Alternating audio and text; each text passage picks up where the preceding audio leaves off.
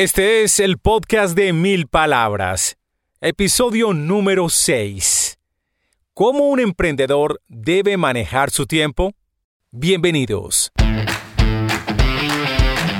Aquí comienza el podcast de Mil Palabras. Un espacio con ideas de comunicación efectiva, emprendimiento y marketing digital que lo ayudarán a crecer su negocio. Con ustedes, Santiago Ríos.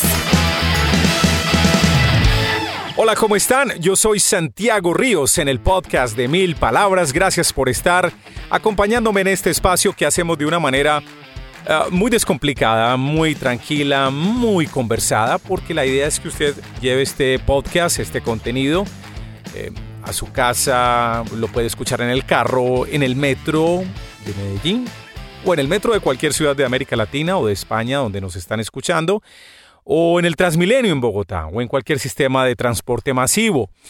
El podcast es un excelente medio porque usted aprovecha el tiempo, por ejemplo, mientras espera que lo atiendan en una cita, en una cita de trabajo, en una cita de negocios, o bueno, en una cita también social, mientras que espera, escucha un podcast y es mejor escuchar ese tipo de contenidos, este y otros que hay disponibles en las plataformas, porque, a ver, en mi concepto ahora, eh, la radio, la radio hablada, está apelando a noticias muy, muy, muy, muy, muy malucas, muy horribles. Em, y de pronto las noticias, la realidad como tal, sí tiene cosas negativas, pero la radio noticiosa infla las noticias malas, eh, recaen y recaban sobre lo malo, sobre lo malo de la condición humana y yo creo que eso es basura tóxica, eso es eh, un alimento maligno para el cuerpo, para el alma, para su mente, para su corazón.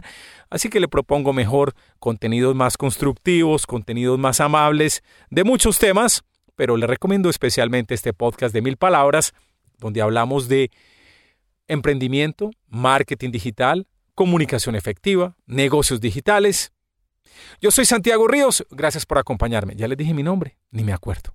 Bueno, yo soy Santiago Ríos, gracias por estar con nosotros. Si no se ha suscrito a este podcast, le recomiendo que lo haga. Estamos en Spotify, estamos en Stitcher, que es una plataforma muy buena para dispositivos Android, y estamos en Apple Podcast, especial para los teléfonos con sistema operativo iOS de Apple. Vamos a hablar hoy de cómo los emprendedores deberían invertir correctamente su tiempo. Esto es un tema muy importante. Voy a partir de una historia muy corta. Tengo un amigo que tiene un puesto muy importante en una gran empresa mm, de mi país. Es un gran amigo y él pues obviamente tiene una responsabilidad gigante con esta empresa esta es una de las empresas más tradicionales de Colombia, es de las más grandes, de las que más factura. Y hace unos cuatro años, vamos a hacer contexto, yo soy emprendedor independiente hace 13 años. Y hace unos cuatro años, eh, él me dice a mí, me, pregunta, intrigado, porque mm, hablamos mucho de trabajo, hablamos de negocios, hablamos de economía, nos gusta el marketing, eh, bueno, él tiene unas fortalezas en producción y nos gusta hablar mucho del tema de negocios, de libros que leemos, de cosas que, escuchamos. Pero me pregunta, Santiago, ¿cómo, ¿cómo haces, vos que sos emprendedor, cómo haces para manejar el tiempo? Pues yo me enloquecería llegando a trabajar a mi oficina, donde quizás vas a estar solo o no hay muchos empleados, porque en ese momento yo no tenía empleados, y uno decidir qué es lo que tengo que hacer, cómo invertir el tiempo. Y le digo yo, hermano, te cuento que es una cosa que apenas ahora estoy empezando a dilucidar y a decidir cómo invertir mi tiempo. Mejor dicho, en 13 años que tengo de emprendedor, les confieso que apenas hace 6, hace 5 o 6 años, sé bien cómo manejar mi tiempo.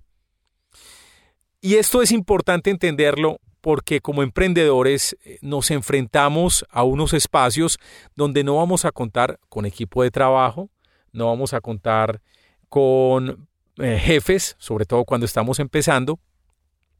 Entonces uno dice, bueno, ¿ahora qué hago? ¿qué es lo que tengo que hacer? ¿Por dónde empiezo? Y caemos, y caemos en un primer error. Lo que pasa es que cuando me devuelvo con el tema de la empresa, cuando estamos en una empresa, un jefe nos dice, mire, por favor, eh, usted me prepara un informe de esto, listo. Por favor, trabaja en este proyecto, eh, trabaja en este proyecto y lo entrega en ocho días, en una semana, perfecto. Estás con un compañero y un compañero te dice, hey, ¿me puedes ayudar pasándome el insumo para crear este contenido?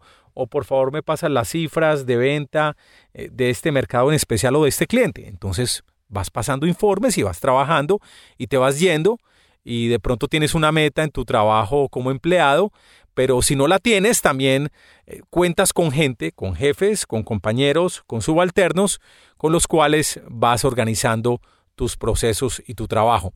Pero cuando uno es emprendedor, se le dificulta a uno entender por dónde empezar y qué hacer. Y aquí es donde se comete el primer error, que lo tuve yo, les confieso que lo tuve durante mucho tiempo. Y es que esa sensación de estar ocupado, de estar haciendo cosas, es lo que nos dice, hey, estoy haciendo, estoy trabajando, este es mi emprendimiento. Eh, y estoy trabajando en esto y mire que no, no estaba ocupado todo el día. Y esa ocupación de pronto no le está aportando nada a su objetivo final, a su objetivo de negocio. Les voy a poner otro ejemplo que, me, que lo descubrí Em, pero me, ocurrió cuando era empleado. Yo fui director del el Sistema Nacional de Emisoras Radioactiva en Colombia. Fui el fundador y el primer director del formato Planeta Rock, que muchos de ustedes conocerán. Y en esa época, en 1997, cuando estaba empezando este formato de emisora, estaba empezando a explotar, a masificarse todo el tema del correo electrónico. Y Radioactiva fue la primera emisora eh, que tuvo su página en Internet en América Latina. Fue un granito que consolidó uno de los directores anteriores, Oscar Jaime López Tito, a quien admiro mucho y le mando un saludo si está escuchando este podcast. Eh, pero al tener esa presencia digital uno tenía como la obligación de responder esos correos electrónicos.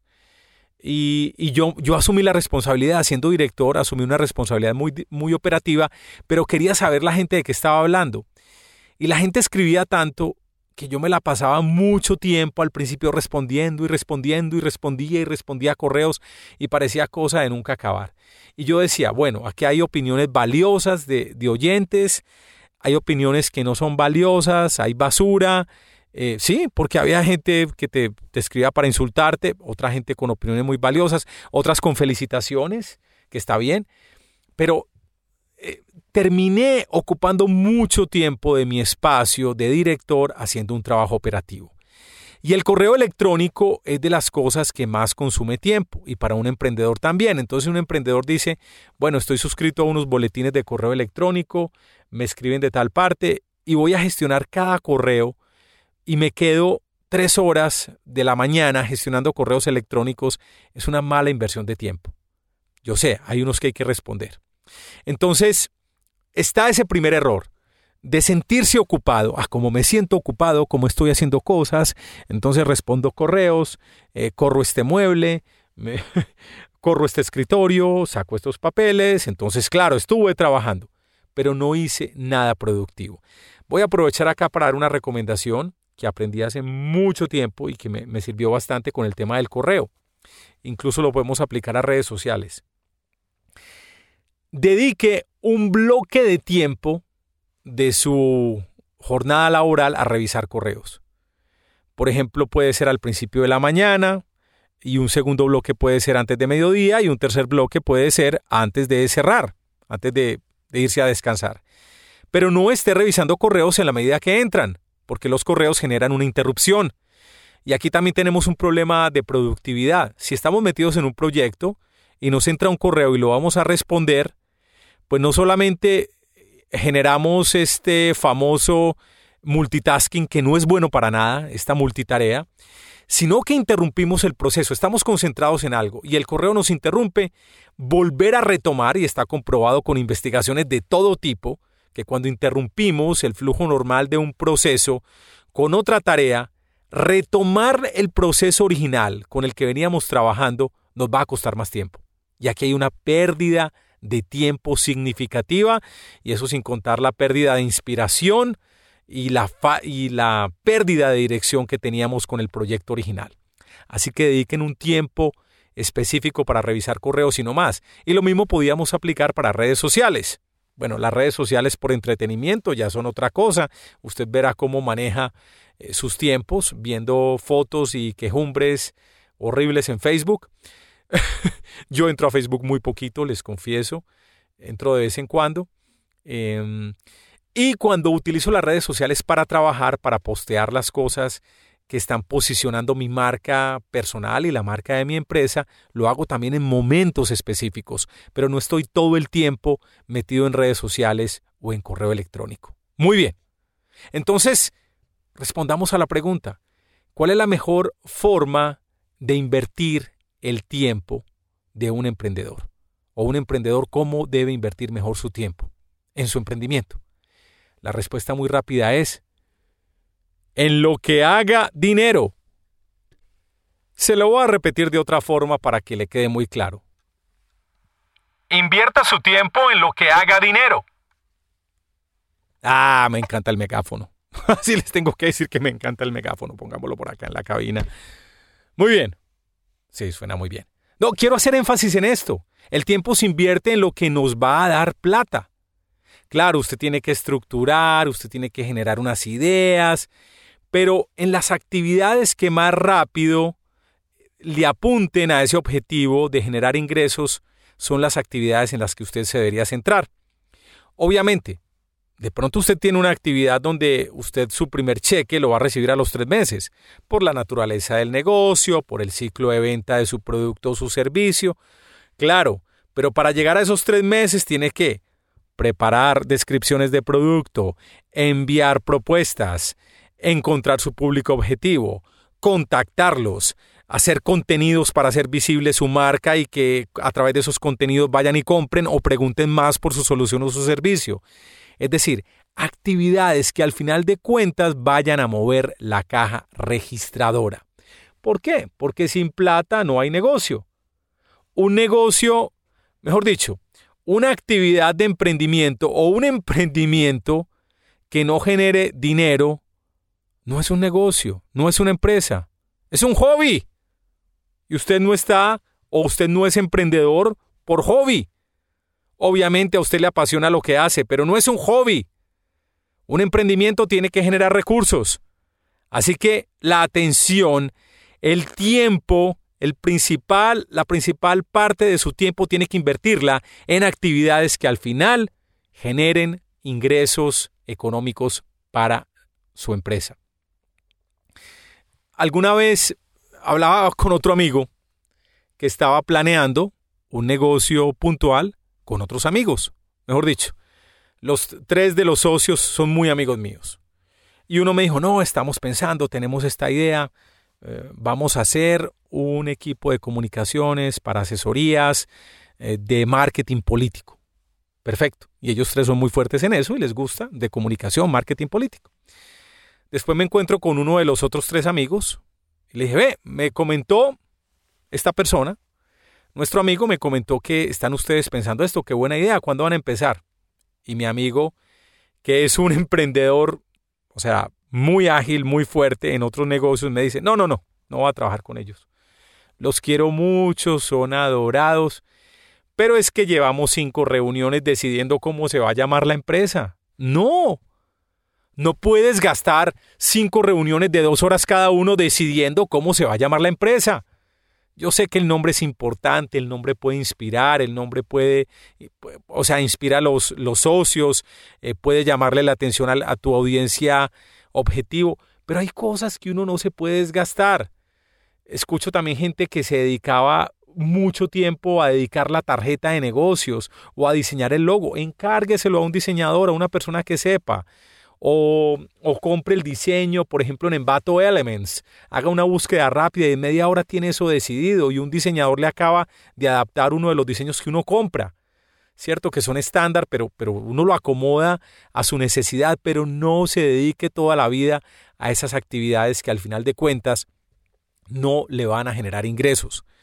Por ejemplo, otras personas se dedican a plantear todo el manifiesto de la empresa, a crear la visión, la misión de la empresa. Por favor, yo, creo que uno cuando empieza una empresa, uno sabe muy rápido qué es lo que quiere. Mire, yo le quiero apuntar a esta gente con un producto que haga esto o con un servicio que haga esto. ¿Cierto? Eh, y mis valores los tengo muy claros. Mis valores son la integridad, la honestidad, el trabajar rápido, la innovación. Es decir, usted ya tiene eso muy claro. Después con tiempo, dedíquese a pulirlos, dedíquese a crear, pues a escribirlos muy bien para presentárselo a sus colaboradores, que vaya a tener a sus empleados, pero, pero no, pero al principio no es lo más importante para hacer. No es una actividad que genere ingresos de manera inmediata.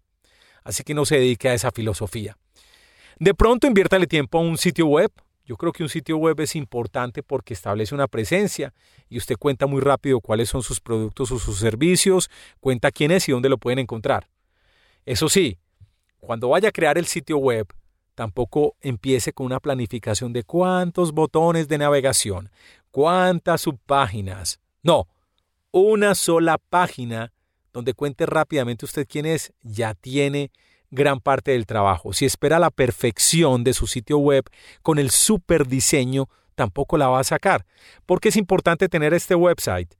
Porque usted en su tarjeta de presentación pone la, URL e inmediatamente va, eh, pues la gente lo va a encontrar y va a encontrar eh, su información y los motores de búsqueda lo van a ayudar también a que lo ubiquen fácilmente. El sitio web es importante.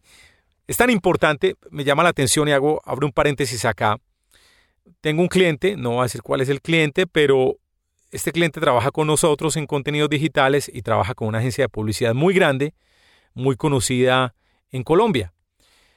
Y esta agencia de publicidad cobra muchísimo, eh, tienen un gran pedigrí como agencia de publicidad y comunicaciones, eh, como la mayoría de agencias de publicidad de este país, se volvieron durísimos en lo digital de un día para otro. Un día se, un día se acostaron y al otro día se levantaron y sabían de todo de marketing digital. Pero bueno, eso es otra discusión también. Eh, el tema es, ¿cómo es posible que esta agencia que da, que da soluciones de marketing digital duraron más de siete meses con un sitio en construcción, con un sitio web en construcción? Es increíble. O sea, no estás mostrando seriedad ni estás mostrando eh, eh, tu capacidad y tu experticia con un sitio web que lleva o caído o en construcción siete meses. Increíble. Bueno, cierro paréntesis. Ya les hablé de no responder correos, de no centrarse en temas como el nombre, el diseño, porque quita tiempo. Les hablé también de la, ilusión de sentirse ocupado. Usted llega a la casa, ¿cómo te fue? Y le pregunta pues su, su esposa, su esposo, su mamá, su papá, su compañero, compañera le pregunta cómo te fue hoy en el trabajo. No, muy bien, mucho trabajo, mucho trabajo. ¿Y cómo van las ventas? No, no hemos empezado, todavía no, no es el momento de salir. No, el momento de salir es ya, ya. Y su producto, su servicio probablemente no está del todo pulido, pero la acción le va a dar claridad. Esa acción de salir al mercado es la que le va a decir, ¿esto me va a funcionar o no? ¿La gente me está respondiendo o no? La gente me está cree que está exagerado el precio o antes estoy cobrando muy poquito, pero esa acción es la que da claridad. Y uno tiende a quedarse en esas actividades que no arrojan ningún retorno inmediato. ¿Saben en parte por qué? Por miedo. Y que ya lo hablamos en otro capítulo que lo puede chequear atrás, de cómo evitar el miedo en un, en un emprendimiento. Em, creo que es el número dos, y es el miedo a que nos rechacen, es el miedo a que el producto no salga perfecto, es el miedo a que se nos dañe la autoestima. No, no le dé miedo, salga. Lo peor que le pueden decir es no me gusta su producto, pero hay manera de arreglarlo, ¿cierto? Muy bien. Luego, en la medida que el emprendimiento, su negocio empiece a funcionar, es muy importante crear una estructura, crear una estructura y unos roles definidos de cada persona. Esto es muy importante especialmente con los socios eh, y por eso se habla, y lo cual es conveniente en los emprendimientos, tener una interdisciplinariedad. O sea, una persona responsable del área administrativa, otra responsable de todo el tema de ventas y mercadeo, otra responsable del operativo, otro de servicio al cliente. O inicialmente puede ser una persona que asuma dos, tres roles distintos. Pero por eso es importante tener socios que aporten perspectivas, puntos de vista diferentes y que obviamente ocupen roles específicos. Esta estructura es muy importante. Y algo vital vital, vital, que lo aprendí recientemente y me encanta haberlo aprendido, y es el tema de procesos. Cuando uno crea procesos, uno, está creando un mapa, un mapa de trabajo, una guía exacta de cómo se hacen las cosas. Es tan sencillo como una receta de cocina. Cuando usted llega a un restaurante, eh, un restaurante cualquiera, ya saben cómo se prepara un plato específico. ¿Por qué? Porque el cliente que vaya de, recurrentemente, va cada dos meses, ya sabe que su hamburguesa se la preparan de cierta manera, no de otra, no al gusto del chef. Entonces, si el chef se va y llega otro a reemplazarlo, tiene que seguir el proceso exacto.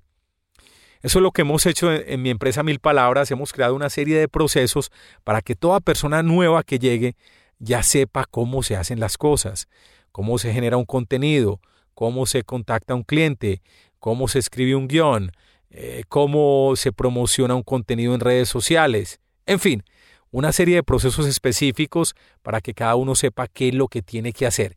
Y atención, muchas veces lo hago, si no lo quiere escribir, me parece que la manera más directa es hacer un video. Un video tutorial normal, captura de pantalla. En Apple, el sistema se llama ScreenFlow, es el software que le permite grabar pantalla. En PC hay uno que se llama Camtasia, Camtasia, dicen los gringos. Bueno, y hay un software gratuito en Internet que se llama Loom, L-O-O-M. No le graba en Full HD, pero es suficiente con la resolución que tiene para grabar la pantalla. Y cuando uno graba procesos en pantalla, si su compañía pues no es de, de cosas que se hagan por fuera de lo digital, pues puede grabar la pantalla y ahí le queda un proceso documentado, preciso, lo bautiza correctamente, le pone fecha y guarda el video en una parte segura donde sus compañeros o colaboradores lo puedan ver. El tiempo es muy importante. Hay que generar actividades que, o hay que ocuparse en actividades que nos generen dinero. Eso es la prioridad, eso es lo más importante. Recuerde que hay un dicho muy claro, el tiempo es oro, lo cual es verdad, y uno el tiempo nunca lo puede recuperar. Usted puede recuperar el dinero, pero no puede recuperar el tiempo, se le va. Recientemente, y una historia final para simplemente eh, contarles y explicarles bien la lección acá. Recientemente en Medellín, en mi ciudad, 15 eh, días atrás de la grabación de este podcast, se lanzó un túnel que es el túnel más largo de América Latina hasta esta fecha. Y este túnel comunica la ciudad de Medellín con el aeropuerto José María Córdoba. Para pasar por el túnel hay que pagar un peaje de 5 dólares, más o menos al cambio con el dólar que se nos disparó en estos días. 5 dólares vale el peaje. Cuando no existía el túnel, la llegada al aeropuerto y del aeropuerto a la ciudad costaba más o menos, costaba el, peaje 3 dólares 50 centavos. Y hay gente, y el ahorro en tiempo que tiene el túnel del aeropuerto a Medellín y viceversa es de 20 minutos. 20 minutos. Hay muchas personas que viven por esa zona y se han quejado, algunas, de que el peaje del túnel es muy caro. Y me parece increíble, es decir, la diferencia entre un peaje y otro, en, el de la carretera vieja frente al del túnel, la diferencia es un dólar cincuenta centavos. Un dólar cincuenta centavos eh, son cinco mil pesos, mal contados. Son cinco mil pesos eh, en plata colombiana. Pero incluso si usted se va por el túnel también está ahorrando gasolina. Es decir, la diferencia de peajes de, plata no es de 1,50, puede ser de un dólar. Es decir, la diferencia son 3.500 pesos. 3.500, vamos a hablarlo en, dólares mejor porque nos escuchan en muchas partes de América Latina. La diferencia de pagar el peaje con el túnel frente a la carretera es de 3 dólares. 1.50 de ida, 1.50 de regreso. 3 dólares. En total, 9 mil pesos. Ay, no vuelvo con los pesos, qué enredo. Dólares no más, 3 dólares. Muy bien. ¿Usted cree, y lo puse en Facebook recientemente, mejor, si a mí me dicen que me voy a ahorrar 40 minutos de mi vida, 40 minutos diarios, si pago 3 dólares, ¿usted cree que yo no los pago? Porque ¿cuánto valen 40 minutos de mi vida? Y si lo pongo en el tema de emprendimiento, ¿cuánto me valen a mí 40 minutos bien invertidos? Generando ideas, saliendo de problemas, hablando con mis compañeros de trabajo. 40 minutos valen mucho más que 3 dólares. 40 minutos de mi vida valen mucho más que 3 dólares. Simplemente piénselo. El dinero se puede recuperar. Su tiempo nunca se puede recuperar. Muy bien, hemos llegado a este capítulo número 6, al episodio número 6 del podcast de Mil Palabras. Si le gustó lo que le conté, si no está de acuerdo, también me puede escribir una reseña suya. Se la agradecería en el alma, la puede dejar en Stitcher, en Spotify, en Apple Podcast. Así que mil y mil gracias por escucharme. Yo soy Santiago Ríos, los espero muy pronto en otra entrega de El Podcast de Mil Palabras. Hasta pronto. Hasta este momento, el podcast de Mil Palabras un espacio con ideas de comunicación efectiva, emprendimiento y marketing digital que lo ayudarán a crecer su negocio.